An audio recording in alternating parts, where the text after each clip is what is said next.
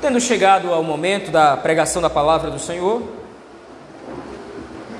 abramos a Escritura no primeiro livro da lei de Moisés, livro do Gênesis.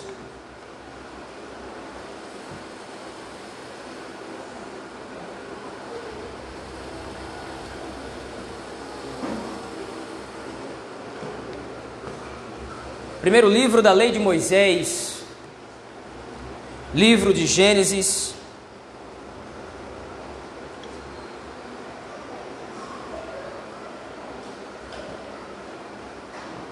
capítulo de número 20.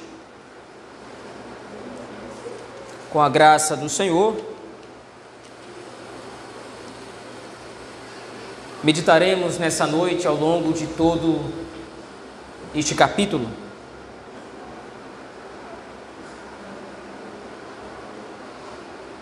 Livro de Gênesis, capítulo de número 20. Assim nos diz a palavra do Senhor, nosso Deus. Partindo Abraão dali para a terra do Neguebe, habitou entre Cádiz e Sur e morou em Gerar. Disse Abraão de Sara, sua mulher: Ela é minha irmã. Assim, pois, Abimeleque, rei de Gerar, mandou buscá-la. Deus, porém, veio a Abimeleque em sonhos de noite e lhe disse: Vai ser punido de morte por causa da mulher que tomaste, porque ela tem marido. Ora, Abimeleque ainda não a havia possuído, por isso disse: Senhor, matarás até uma nação inocente? Não foi ele mesmo que me disse: É minha irmã? E ela também me disse: Ele é meu irmão. Com sinceridade de coração e na minha inocência foi que fiz isso. Respondeu-lhe Deus em sonho: Bem sei que com sinceridade de coração fizeste isso. Daí o ter impedido eu de pecares contra mim e não te permiti que a tocasses. Agora, pois, restitui a mulher ao seu marido, pois ele é profeta e intercederá por ti, e viverás. Se, porém, não lhe restituíres, sabe que certamente morrerás, tu e tudo o que é teu. Levantou-se Abimeleque de madrugada e chamou todos os seus servos e lhes contou todas essas coisas. E os homens ficaram muito atemorizados. Então chamou Abimeleque a Abraão e lhe disse: Que é isso que nos fizeste? Em que pequei eu contra ti para trazeres tamanho pecado sobre mim e sobre o meu reino? Tu me fizeste o que não se deve fazer. Disse mais Abimeleque a Abraão: Que estavas pensando para fazeres tal coisa? Respondeu Abraão: Eu dizia comigo mesmo: Certamente não há temor de Deus neste lugar, e eles me matarão por causa de minha mulher. Por outro lado, ela, de fato, é também minha irmã, filha de meu pai e não de minha mãe, e veio a ser minha mulher. Quando Deus me fez andar errante da casa de meu pai, eu disse a ela: Este favor me farás. Em todo lugar em que entrarmos, dirás a meu respeito: Ele é meu irmão. Então Abimeleque tomou ovelhas e bois e servos e servas e os deu a Abraão, e lhe restituiu a Sara, sua mulher. Disse Abimeleque: A minha terra está diante de ti, habita onde melhor te parecer. E a Sara disse: Dei mil ciclos de prata a teu irmão. Será isto compensação por tudo quanto se deu contigo, e perante todos estás justificada. E orando Abraão, sarou Deus Abimeleque, sua mulher e suas servas, de sorte que elas pudessem ter filhos. Porque o Senhor havia tornado estéreis todas as mulheres da casa de Abimeleque por causa de Sara, mulher de Abraão.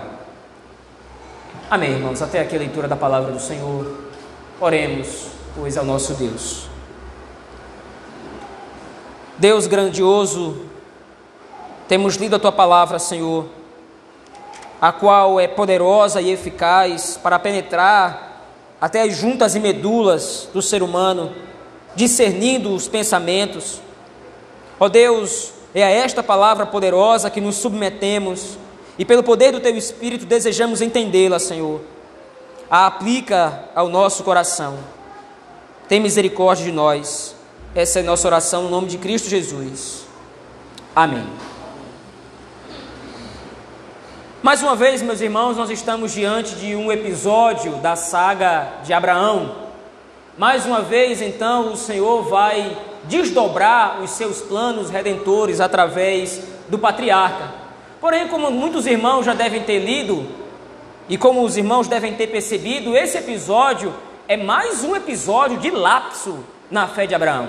De novo, o patriarca se vê incrédulo contra o Senhor.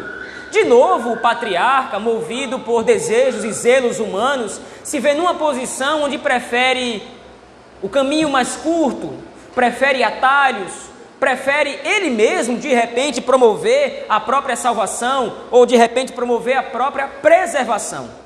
Mas, da mesma sorte como nós vimos que isso aconteceu em Gênesis capítulo 12, versos de 10 a 20, há muito mais nesse texto que somente a comparação ou há muito mais nesse texto que somente mais uma reprise de um episódio de uma fraqueza da fé do patriarca.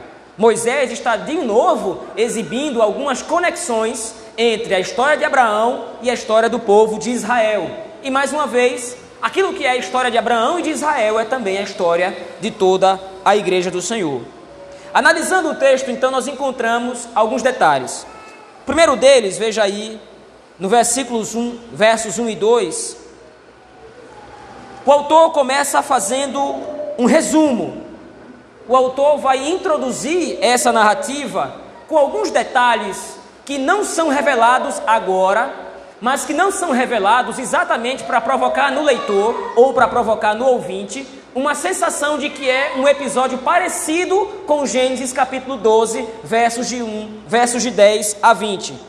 Por exemplo, no versículo de número 12, o texto já inicia com a fala de Abraão a alguém que vai ser revelado posteriormente como sendo Abimeleque. Disse Abraão de Sara, sua mulher. Até esse ponto, o narrador não informou a quem Abraão tinha dito isso. Ele vai falar, como disse, posteriormente. O que é dito introdutoriamente no versículo 1 é que Abraão saiu das terras de Canaã e de novo está indo para outra terra, ele está indo em direção ao Negueb, ao sul, e está indo morar na terra de Gerar. Veja, nós temos visto isso ao longo de toda a saga de Abraão. A movimentação geográfica de Abraão também diz muito sobre a sua relação espiritual para com o Senhor. Quanto mais perto Abraão está da terra de Canaã, mais fortalecido ele demonstra que está a sua fé, o mais fortalecida ele demonstra que está a sua fé e mais confiança ele demonstra que tem no Senhor. Quanto mais afastado da terra de Canaã Abraão se mostra, mais enfraquecida vai se mostrando a sua fé e mais desconfiança ele parece que vai tendo do Senhor. Nós vimos, isso em Gênesis 12, nós vimos isso em outras passagens do texto, por exemplo, Gênesis 16. Agora, de novo, Abraão está se movendo, se afastando da terra de Canaã. E o que acontece logo em seguida?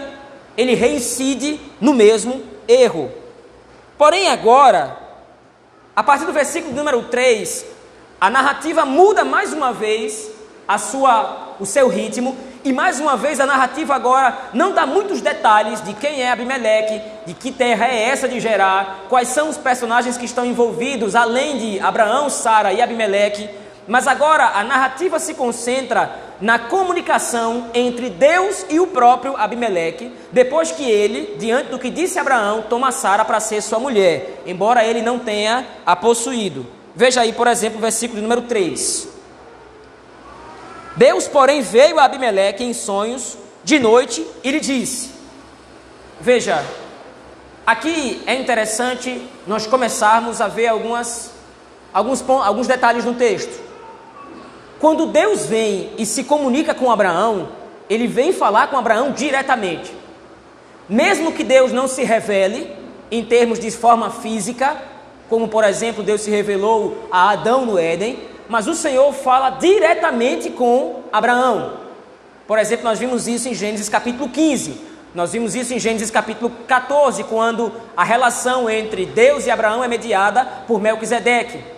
Mas como se trata de um estranho, ou noutras palavras, como se trata de um não descendente da mulher, ou como se trata de um estrangeiro, o Senhor fala com Abimeleque de uma maneira também indireta.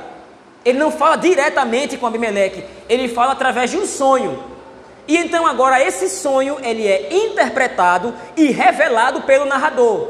Ou seja, Moisés, por causa da revelação do Senhor, tem acesso às informações do que se sucedeu nesse sonho que Abimeleque teve. Então nós não temos aqui a descrição de como foi o sonho, nós temos aqui um resumo dele. E o resumo do sonho é esse: o Senhor está advertindo Abimeleque para que ele não encoste em Sara, para que ele não tome Sara como sua mulher. E qual é a razão? Porque ela tem marido. Mas veja, de novo nós precisamos entender o episódio em questão. E de novo nós precisamos entender os paralelos entre Gênesis 20 e Gênesis 12. Naquela primeira ocasião, em Gênesis 12, versos 10 a 20, o problema todo foi que Abraão se colocou numa situação onde o plano da redenção ficou ameaçado. Lembre-se, o Senhor prometeu que através do casamento entre Abraão e Sara é que o prometido viria, o descendente prometido viria. Nós veremos posteriormente que o descendente prometido de que falou o Senhor não é Isaac, embora em Isaac seja demonstrado que a promessa está de pé. Mas o ponto é que em Gênesis 12, o faraó do Egito se coloca contra os planos do Senhor, porque ele tira Sara de Abraão. Então aqui há uma ameaça contra os planos do Senhor. Se Deus prometeu que o filho prometido viria de Abraão e Sara, Qualquer um que se coloque no meio desse percurso, qualquer um que se coloque no meio desse plano é uma ameaça aos planos do Senhor. Quando fala ameaça, entenda, ele está como opositor, não é que ele pode frustrar os planos de Deus, ele se coloca como opositor. Então, agora, mesmo na sua inocência, como nos veremos aí nos versos 4 e 5, mesmo na sua inocência, mesmo não sabendo a fundo, ou mesmo não tendo consciência de que ele está de fato se opondo aos planos de Deus, Abimeleque vai ser advertido pelo Senhor para que ele não faça tamanho, tamanha coisa. Veja aí nos versos 4 e 5. Ora, Abimeleque não a havia ainda possuído, ou não ainda havia possuído. Por isso disse: Senhor, matarás até uma nação inocente? Leve em consideração isso, essa frase comparando com Gênesis capítulo 19, quando o Senhor destruiu e arrasou Sodoma e Gomorra por não ter encontrado nenhum justo lá. Por que, que agora Abimeleque faz isso? E por que, que Moisés usa exatamente essas expressões para falar do que Abimeleque sugeriu ao Senhor? O Senhor vai destruir uma nação inocente? É claro, Abimeleque não servia ao Senhor. Abimeleque é pagão. Abimeleque é idólatra. Mas o ponto em questão é: esse pecado não pode ser imputado a Abimeleque. O que ele estava por fazer não era culpa dele, era culpa da incredulidade de Abraão. Então, por isso, agora Abimeleque pode acertadamente dizer: o Senhor vai matar uma nação toda, que, como nós veremos posteriormente, por causa dessa ameaça aos planos redentivos, por causa dessa ameaça aos planos de salvação, Deus fere não somente Abimeleque, mas fere a sua casa e, consequentemente, todo o reino, tornando as mulheres daquele reino inteiro estéreis, por causa de Sara, como é dito no versículo 18. Porém, agora, no versículo 6, o Senhor vai revelar exatamente isso. Bem sei que com sinceridade de coração fizeste isso, daí o ter te impedido eu de pecares contra mim e não te permiti que a tocasses. Veja, além da narrativa e além desses princípios de comunicação do Senhor com um estranho, além desse princípio de ameaça aos planos redentivos, Moisés, que escreve esse texto, ele tem uma intenção mais profunda por trás. Lembre-se, a relação aqui, agora, é entre Abraão, que representa o povo de Israel, e um rei estrangeiro. Essa mesma estrutura é o que acontece no livro do Êxodo, quando Israel está cativo na terra do Egito e precisa então se relacionar com o Faraó. O que é dito então aqui, ou o que é adiantado por Moisés nesse texto, nesse trecho, é agora a justificativa do porquê Deus feriu de morte o Faraó e não feriu de morte Abimeleque. Quando Deus se apresenta para Abimeleque, quando Deus se apresenta como soberano, como Deus se apresenta como aquele a quem Abimeleque vai ter que se submeter, senão ele vai ser punido de morte, Abimeleque teme ao Senhor. Deus se revela para Abimeleque em sonho e diz se você tomar Sara por sua mulher, você vai ser punido de morte. Então veja, você tem claramente a revelação de Deus para um rei, e você tem a ameaça desse rei, ou você tem a ameaça de Deus contra esse rei por causa do servo do Senhor. É a mesma estrutura narrativa do livro do Êxodo, só que com uma diferença. Abimeleque temeu o Senhor. Ramsés, faraó do Egito, enquanto o povo de Israel era escravo lá, não temeu a Deus. Faraó não retrocedeu diante da revelação do Senhor. Faraó não retroagiu, Faraó não temeu a Deus, Faraó não percebeu que estava para cometer uma desgraça quando estava resistindo contra o Senhor, não fazendo aquilo que o Senhor havia ordenado. Mas veja, Abimeleque recebe misericórdia da parte de Deus, porque Abimeleque teme. Então agora Moisés está explicando: vocês viram o que foi que aconteceu com Faraó? Por que, que Faraó foi punido de morte? É um contrassenso. Veja, Faraó viu o Egito ser punido com nove pragas. Nove pragas que arrasaram a terra do Egito. Nove pragas que destruíram a terra do Egito. E o coração de Faraó permaneceu quanto mais. O coração de Faraó permaneceu duro. Mas, se Faraó tivesse temido ao Senhor, se Faraó tivesse se arrependido do mal que estava tentando fazer, se Faraó tivesse deixado o povo de Israel ir desde o começo, isso não teria acontecido com ele. Porém, nós sabemos bem que Faraó só teve o seu coração endurecido, ou Faraó teve o seu coração endurecido pelo próprio Deus. O ponto é, Moisés está demonstrando aqui: Deus é quem tem o controle de reis. Deus é quem governa o coração do rei. Quando pareceu bem ao Senhor, amoleceu o coração de Abimeleque diante da sua revelação, para que ele não pecasse contra Abraão, o Senhor foi lá e amoleceu o coração de Abimeleque. Mas da mesma sorte, quando pareceu bem ao Senhor, endureceu o coração de Faraó, para que ele não deixasse o povo ir, para que através de Faraó Deus demonstrasse o seu poder, libertando o seu povo, Deus foi e endureceu o coração de Faraó. Mas qual é o ponto em questão que Moisés deseja expor? Os reis estão debaixo do controle do Senhor. E isso é muito interessante porque Israel, lembre-se, no livro de Gênesis, o contexto é que Israel está rumando para a terra de Canaã. Israel está peregrinando no deserto. E como Josué, no episódio de Josué, quando Josué envia, ou quando Moisés envia os doze espias, quando os espias voltam, qual é a notícia de dez espias? Os homens são fortes, as cidades são fortificadas, nós não podemos prevalecer contra esses povos. Em outras palavras, os dez espias temeram os reis da terra de Canaã. Somente Josué e Caleb entenderam aquilo que a palavra do Senhor registra. E qual é a confiança de Josué e Caleb, o Senhor nosso Deus nos prometeu, o Senhor nosso Deus vai nos dar. O coração dos reis está na mão do Senhor. O coração dos governantes está na mão do Senhor. E ele fará com os reis absolutamente aquilo que ele desejar. Inclusive, vai usar os próprios reis, como nós veremos posteriormente daqui a pouco, ele vai usar os próprios reis para benefício do seu povo. Mas veja, há ainda um segundo paralelo entre Gênesis 20 e a história de Israel no Êxodo. Agora, a partir do versículo número 8, a temática das pragas vai ser retomada, vai ser trazida de volta à narrativa.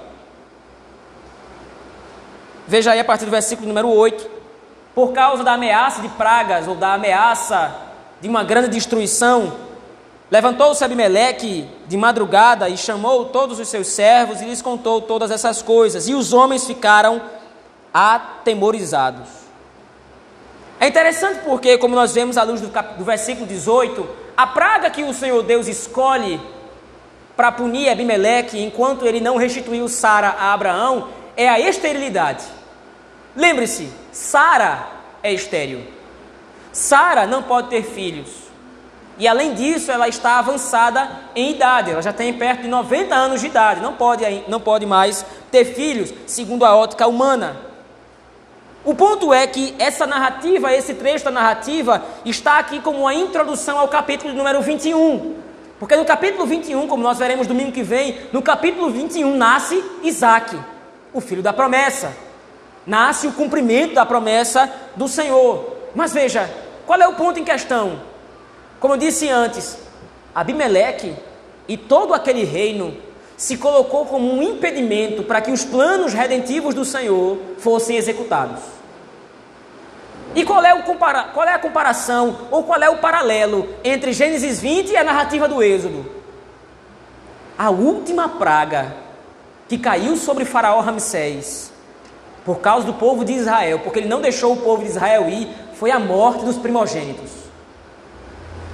A última praga que recaiu sobre o, sobre o Egito foi a morte dos primogênitos. O anjo da morte, amando do Senhor, passou na terra e simplesmente matou todos quantos não tinham sangue do cordeiro na porta. Todos os primogênitos foram mortos. Desde o homem, o texto vai dizer, desde o homem até os animais, tudo que era primogênito, que não havia sangue na porta, morreu. Se não era dos hebreus, morreu. Qual é o ponto? Qual é a mensagem por trás daquela praga? o Senhor, aliás, Faraó estava se colocando como impedimento das ações salvadoras do Senhor para com seu povo. Por causa disso, então, a sua linhagem foi interrompida. O filho do Faraó, o filho primogênito do Faraó morre, ou seja, a linhagem do trono, a linhagem real foi quebrada, foi rompida. Não vai mais haver linhagem daquele rei sobre a terra do Egito. Por isso, então, Deus vai e mata o filho do Faraó. Agora, em Gênesis 20, o Senhor fere com uma praga de esterilidade a terra de Gerar, a terra de Abimeleque.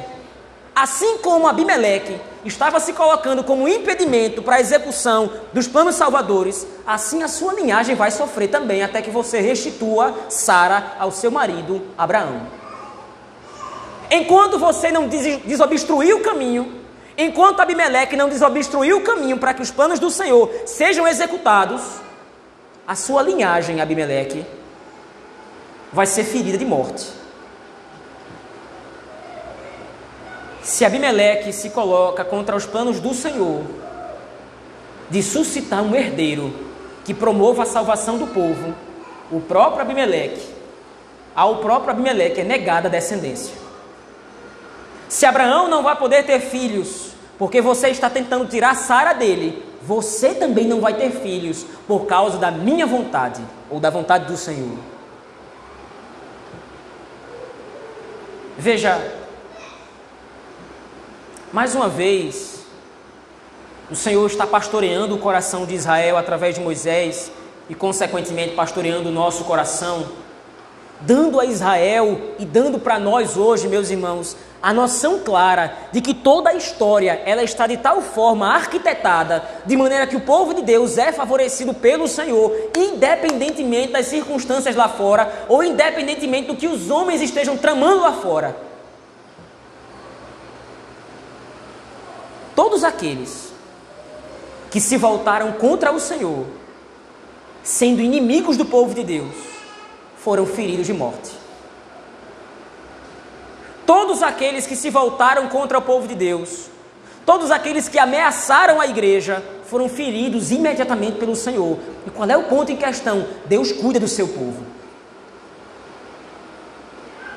A igreja do Senhor, desde o Antigo Testamento, não é um rebanho sem pastor. A igreja do Senhor, desde o Antigo Testamento, isso fica claro através da história, a igreja não é órfã. A igreja não está desamparada. Quer dizer, os reis se levantam, os inimigos se levantam, e o que o Senhor vai fazer? Aqui está a resposta. No livro do Êxodo está a resposta. O Senhor vai ferir os seus inimigos. O Senhor vai ferir os inimigos da igreja do Senhor. Veja, a história demonstra claramente isso, e isso é brilhante. Nós estamos aqui no livro de Gênesis, milênios antes aqui de Cristo milênios antes de nós aqui. Mas veja, os faraós no Egito tentaram se voltar contra o Senhor e contra o seu povo. E foram destruídos. Nabucodonosor e os imperadores da Babilônia tentaram se voltar contra o povo de Deus e foram destruídos. Os Césares de Roma se tentaram se levantar contra a igreja do Senhor e foram destruídos. Diversos personagens ou diversas personalidades na história se levantam contra a igreja do Senhor, como está claro no nosso tempo. Ideologias, o socialismo em si, que prega sempre ferrenhamente contra a igreja, naturalmente porque precisa destruir a igreja, a base da cultura ocidental. Mas qual é o ponto? Será que é uma guerra ideológica? Será que é só uma guerra filosófica? O marxismo tentando impor as suas ideias, o marxismo tentando impor, lutando contra. Será que é uma guerra de ideias somente? Não! É a luta dos adversários contra a igreja do Senhor. E nós, se nós retroagirmos no livro de Gênesis, isso não é um tema novo para nós. Desde Gênesis, no capítulo 4, nós estamos vendo através desse relato, nós estamos vendo através dessa narrativa, o quanto a semente da serpente anseia por destruir a linhagem da mulher. Como disse Salomão, nada de novo debaixo do sol.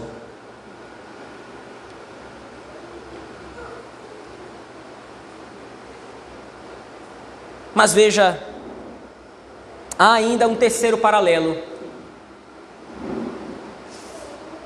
Agora, no versículo de número 7, peço que você volte seus olhos ao texto comigo, por favor. É dito algo a respeito de Abraão, que é a primeira vez que isso aparece na Escritura.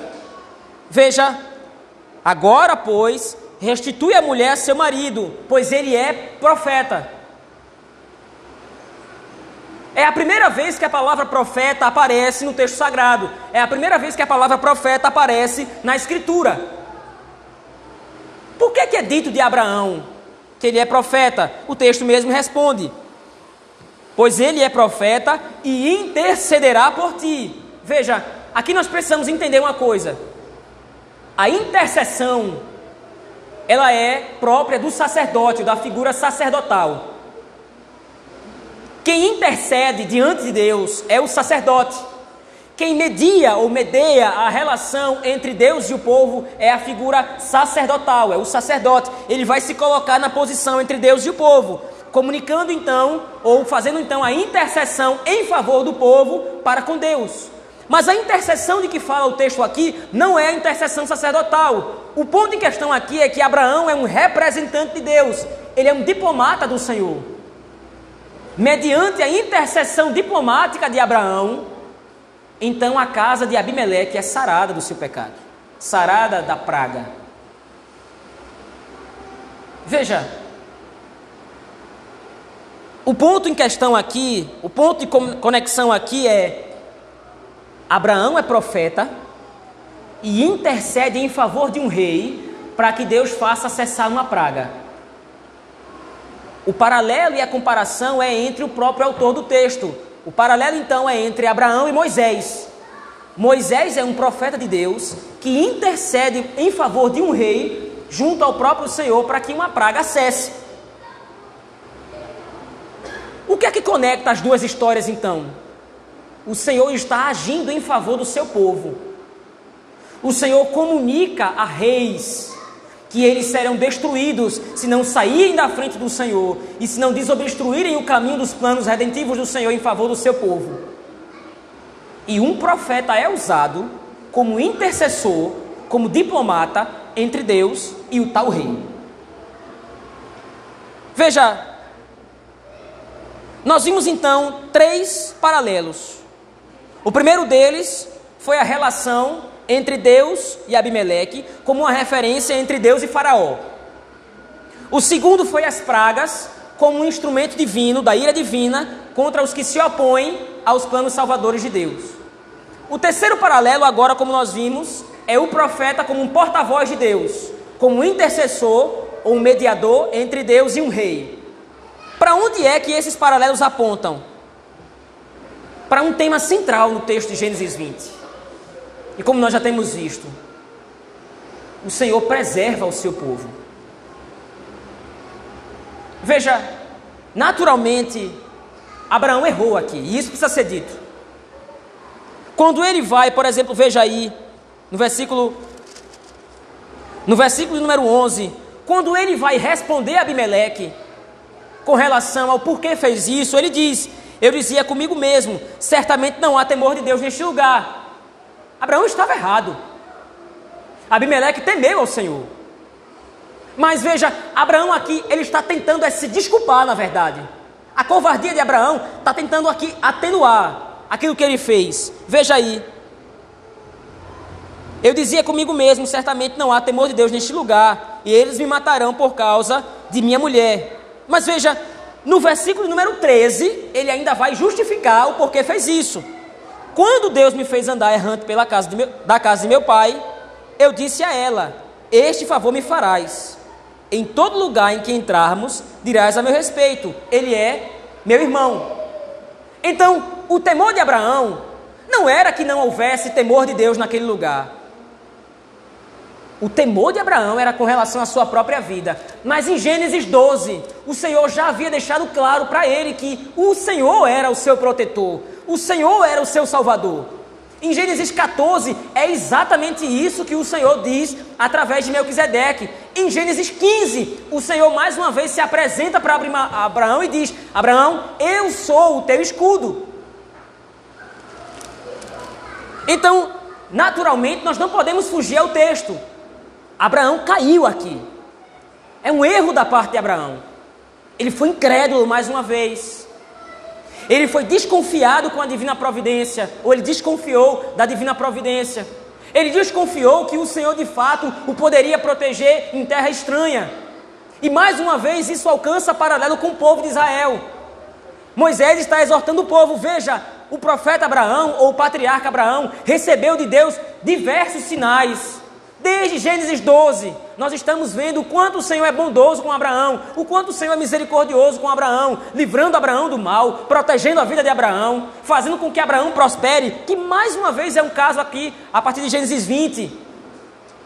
Mas mesmo diante de tantos sinais, mesmo depois de Deus ter firmado um pacto de sangue com Abraão, a fé de Abraão é débil. A fé de Abraão é pequena. A fé de Abraão é fraca. Grandes coisas o Senhor tem feito através de Abraão. Grandes coisas o Senhor realizou através desse patriarca. Mas a sua fé continua frágil. Qual é o ponto? A fé de Abraão é frágil. A moral de Abraão é frágil. Mas as promessas de Deus e a fidelidade do Senhor não são. A exortação de Moisés para o povo de Israel é exatamente essa: vocês são fracos. Vocês são incrédulos, vocês são povo de dura serviço. O Senhor livrou vocês da terra do Egito com poderosos sinais. Vocês viram dez pragas poderosas da parte de Deus. Vocês viram como o povo de Deus foi salvo, vocês foram alvos da bênção de Deus, quando o Senhor fez vocês atravessarem um mar a pés enxutos. E como se não bastasse terem atravessado o mar vermelho a pés enxutos, quando o faraó tentou fazer a mesma coisa, ele foi afogado. O Senhor usou a criação para favorecer vocês. O Senhor realizou verdadeiros prodígios, verdadeiros milagres para favorecer o povo, para preservar vocês a salvo mas vocês são incrédulos. Vocês têm um coração endurecido, vocês continuam confiando na força do próprio braço, vocês continuam confiando em vocês mesmos. Veja, é o caso de Abraão. Mas apesar disso, apesar de vocês, o Senhor permanece fiel ao que prometeu. Apesar de vocês serem fracos, apesar de vocês serem vulneráveis na fé, apesar de a fé de vocês oscilar, o Senhor permanece fiel ao que prometeu. Não é preciso genialidade para fazer a comparação e a aplicação para a nossa vida. Apesar da fraqueza da nossa fé, apesar da nossa incredulidade, Apesar de grandes coisas que o Senhor, fez, Senhor Deus fez por nós, nós falaremos mais um pouco disso adiante. Mas apesar de grandes coisas que o Senhor Deus fez por nós, nós continuamos fracos. Mas na primeira oportunidade que nós temos, nós desconfiamos da divina providência. Na primeira oportunidade que nós temos, nós desconfiamos da, do cuidado do Senhor. Na primeira oportunidade que nós temos, nós não cremos tão firmemente assim em Deus. Basta que o perigo venha à porta, basta que a necessidade bata, basta que alguma coisa aconteça, que a angústia nos acometa. E o que é que desce pelo ralo? A nossa fé.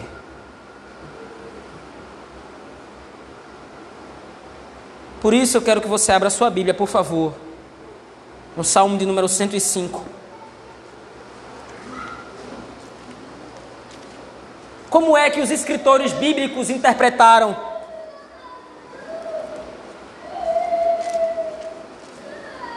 Como é que os escritores bíblicos interpretaram essa passagem de Gênesis 20? Veja,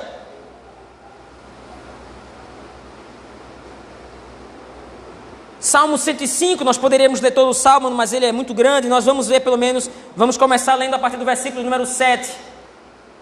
Todo o salmo vai falar sobre isso, mas eu quero que você preste atenção especificamente nessa estrofe do salmo. Salmo 105, a partir do verso 7.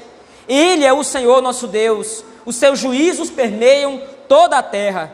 Lembra-se perpetuamente da sua aliança, da palavra que empenhou para mil gerações da aliança que fez com Abraão e do juramento que fez a Isaac, o qual confirmou a Jacó por decreto e a Israel por aliança perpétua, dizendo: Dar-te-ei a terra de Canaã como um quinhão da vossa herança. Então eram eles em pequeno número, pouquíssimos e forasteiros nela, andavam de nação em nação, de um reino para outro reino. A ninguém permitiu que os oprimisse, antes, por amor deles, repreendeu a reis, dizendo: Não toqueis os meus ungidos, nem maltrateis os meus profetas. Salmo 105, especificamente nesse verso 14 e 15 aqui, ele está fazendo uma referência a Gênesis 20. Mesmo diante da fraqueza de Abraão, mesmo diante da falta de fé de Abraão, o que foi que foi, o que fez Deus? Repreendeu reis para que Abraão fosse favorecido E não somente isso, Deus não somente repreendeu reis, mas a temática do texto, no seu original, é a ideia de que o Senhor converteu o coração dos reis para favorecer os seus servos. Aí veja o que acontece lá em Gênesis 20. Volte lá os seus olhos daquele texto comigo, por favor.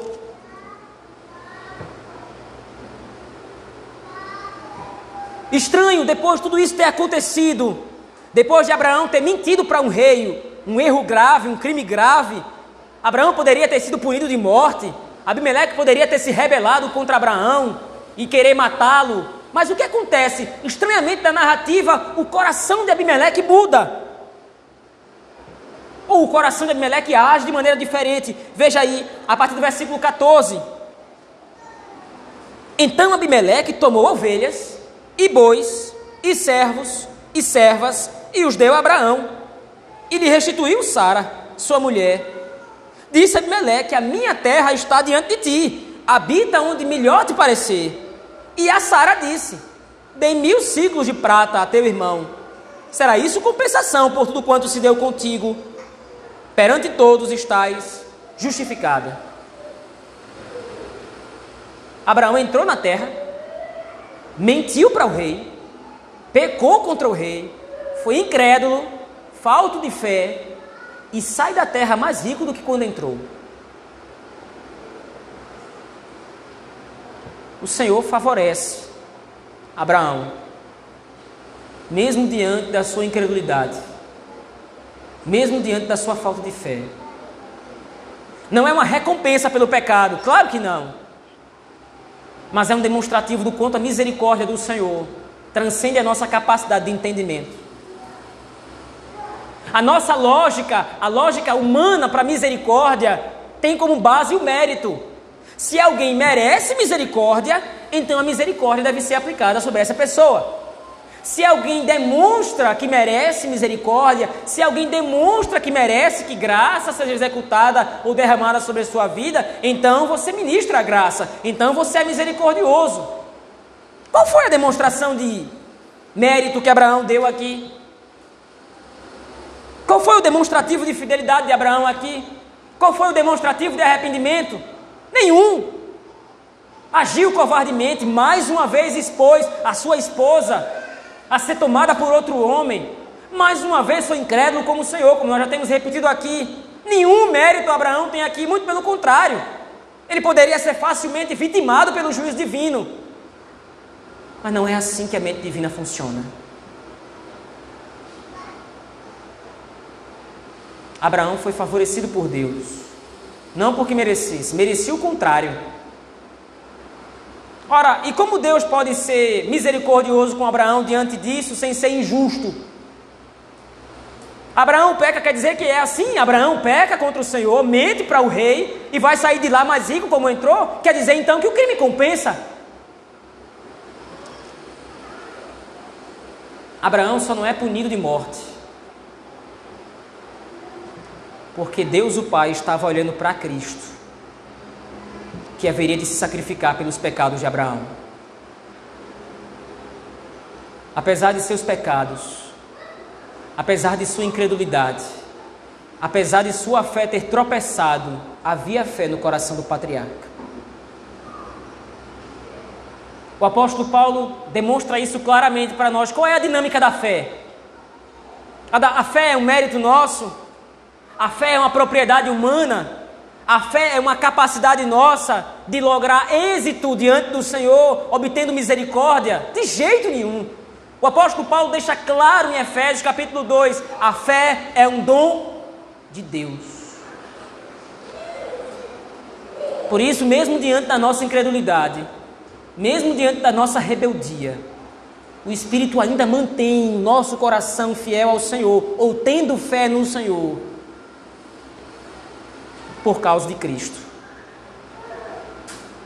É por causa de Cristo, é por causa do Cordeiro que viria e sacrificaria pelos pecados de Abraão, que Abraão não é consumido. E muito pelo contrário, recebe bênção, é favorecido por Deus. A tese central, meus irmãos, do texto de Gênesis 20, segundo o salmista, segundo nós temos visto aqui, é que Deus cuida dos seus servos ao longo de todo o percurso nesse mundo. Deus cuida e Deus preserva do seu povo. Eu gostaria então de desdobrar essa perspectiva ou esse princípio em duas aplicações muito simples. A primeira delas é que o sustento da nossa fé não vem do quanto nós somos capazes de nos manter firmes em nossas convicções. A nossa fé, ou o sustento dela, não é dado porque nós somos capazes de sustentá-la nós mesmos. Mas Deus, pela Sua palavra, demonstra o quanto Ele é fiel para conosco, mesmo diante dos nossos pecados. João Calvino comenta esse texto e ele vai dizer o seguinte: nessa história, o Espírito Santo nos apresenta um notável exemplo, tanto da fragilidade do homem, quanto da graça de Deus. Nenhum de nós aqui presente, absolutamente, nenhum de nós aqui presente, do mais novo ao mais velho, merecia qualquer sorriso da parte de Deus. Nós não merecíamos absolutamente nada. É duro dizer isso, mas é o que a Escritura nos mostra. Ora, se nós não merecemos, se nós não temos méritos, o que nos torna passíveis de bênção? que nos torna alvo da bênção de Deus?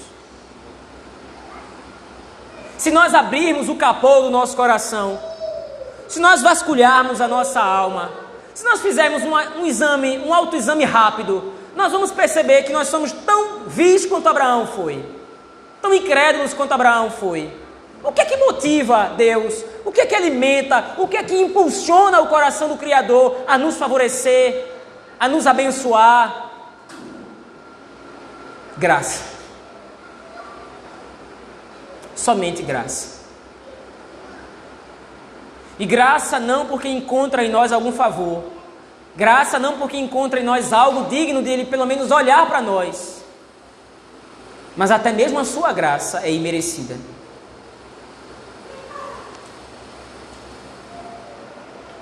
a reincidência de Abraão no mesmo erro cometido.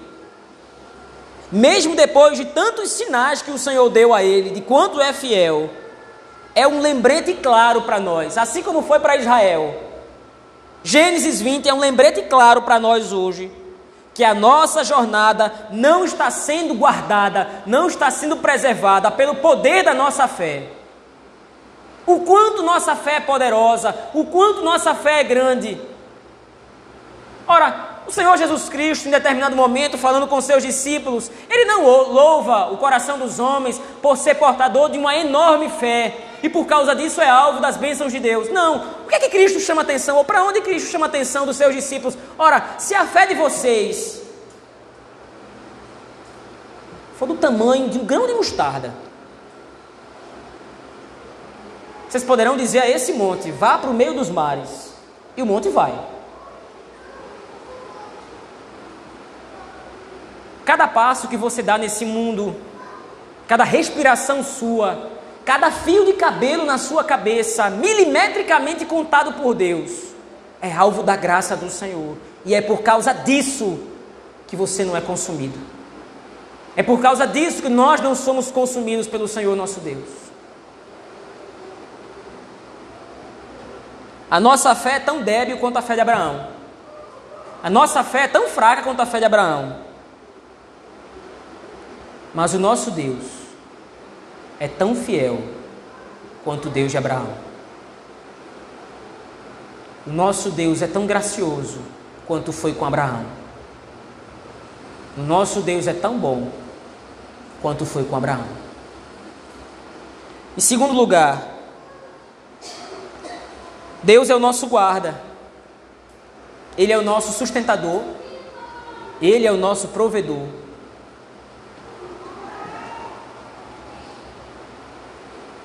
Nós sabemos que o Senhor nosso Deus é poderoso. Nós sabemos que o Senhor nosso Deus é bom. Sabemos que Ele nos ama, mas a corrupção do nosso coração muitas vezes nos faz ignorar completamente essas coisas. Me deixe fazer algumas perguntas. Você quer um exemplo disso? Quantas vezes Deus providenciou o sustento da sua vida por meios que claramente estavam além da sua capacidade? Quantas vezes ao longo da jornada cristã você claramente tinha certeza e convicção de que aquilo que aconteceu para você, aquele favor da parte de Deus que aconteceu na sua vida, foi feito para você sem que você tivesse qualquer capacidade de providenciar aquilo?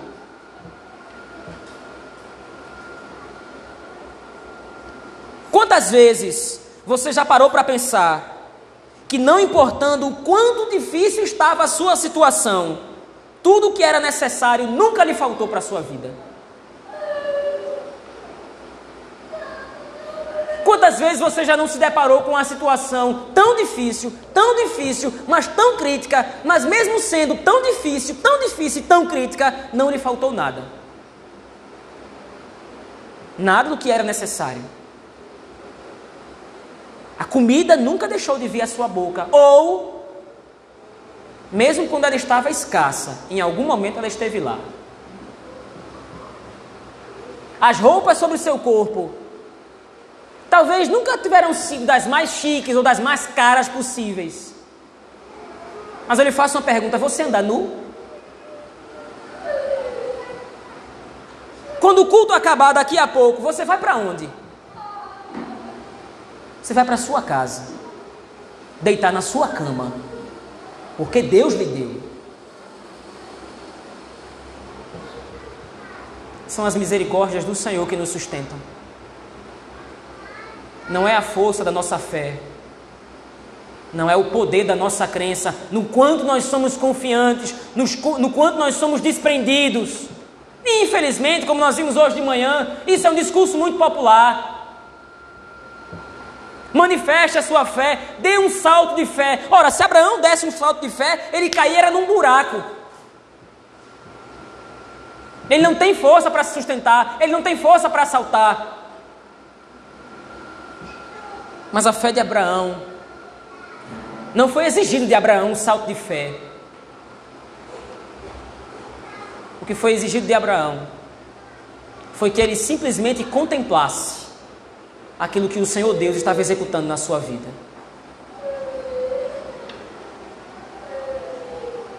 O zelo, muitas vezes, com a preocupação, como nós lemos aqui em Mateus capítulo 13, a boa, a boa semente do Evangelho está dentro de nós, mas às vezes os espinhos às vezes as preocupações, o zelo da vida, as coisas desse mundo nos sufocam, a ponto de não enxergarmos o quanto o Senhor nosso Deus tem sido bondoso para conosco.